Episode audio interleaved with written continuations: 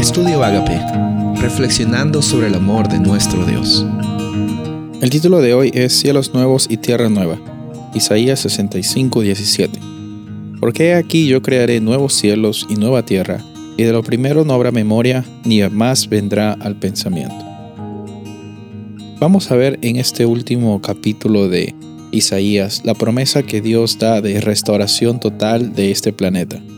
Estoy seguro que ya estás cansado o estás cansada de las bastantes cosas que suceden en este mundo que parecen injusticias, parecen que ya no puedes más, y también los dolores y las tribulaciones que vivimos. Si bien es cierto, este mundo y en esta vida hay cosas bonitas, hay para disfrutar, hay oportunidades, hay bendiciones, muchas veces nos hemos hecho la pregunta ¿hasta cuándo?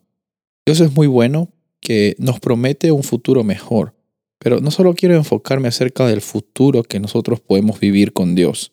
Muchas veces vivimos el día a día sufriendo, pensando que esa es la manera de llevar el día, cuando incluso Dios en sus promesas nos da la opción de vivir hoy día como si tuviéramos la realidad del reino de Dios y la realidad de la eternidad presente hoy. Y así es donde quería un poco enfocarme, porque si bien es cierto, haber una realidad cuando Dios haga las cosas claras y las ponga en justicia una vez por todas cuando venga Jesús por segunda vez. Hoy día es el día que tú tienes para reconocer de que puedes vivir con esperanza, sin importar las circunstancias en las que te encuentres. Dios promete una nueva creación aquí en Isaías 65, 17, pero también Él promete tener una nueva creación en tu vida. Tú eres una persona que Dios creó con un propósito sin igual.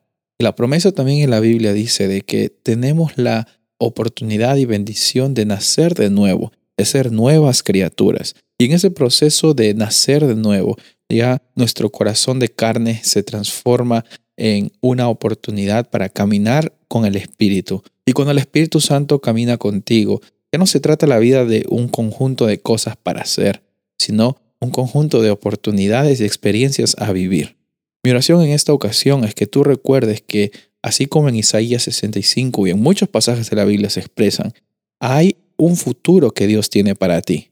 Pero más, más que solamente un futuro, porque el futuro es un, es regalo muy grande que viene por el sacrificio de Jesús.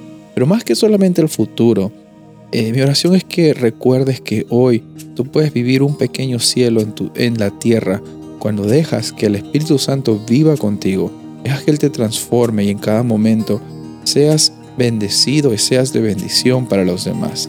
Dale a Dios cada rincón de tu vida, deja de que Él transforme ese trabajo que tú tanto has querido hacerlo por tus propias fuerzas. Confía en Él y Él hará. Soy el pastor Rubén Casabona y deseo que tengas un día bendecido.